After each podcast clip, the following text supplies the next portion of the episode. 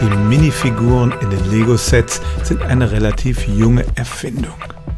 Als ich ein Kind war, gab es die nicht. Da gab es bei Lego nur die Bausteine, zusätzlich noch ein paar Fenster und Räder, aber längst nicht die Vielfalt, die es heute gibt. Die erste Lego-Minifigur wurde 1978 eingeführt.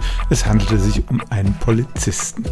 Inzwischen gibt es natürlich viele verschiedene dieser Figuren, teilweise mit einem hohen Sammlerwert. Es gibt Figuren aus populären Filmen wie Star Wars und so weiter. Aber wie viele sind insgesamt von diesen Figuren hergestellt worden? Die Firma Lego ist immer sehr zurückhaltend mit ihren Produktionszahlen. Im Jahr 2015 hat sie zwei wichtige Zahlen bekannt gegeben.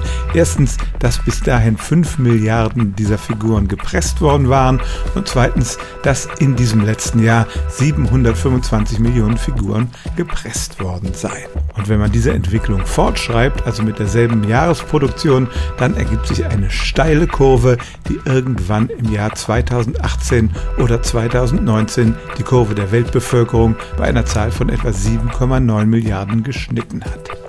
Man kann auch davon ausgehen, dass nur ein kleiner Teil dieser Figuren die Welt wieder verlassen hat, denn das Plastik, aus dem sie bestehen, ist ja nun mal sehr dauerhaft. Und deshalb kann man tatsächlich davon ausgehen, dass es heute auf der Welt mehr Lego-Minifiguren gibt als Menschen. Stellen auch Sie Ihre alltäglichste Frage unter stimmtz.radio1.de.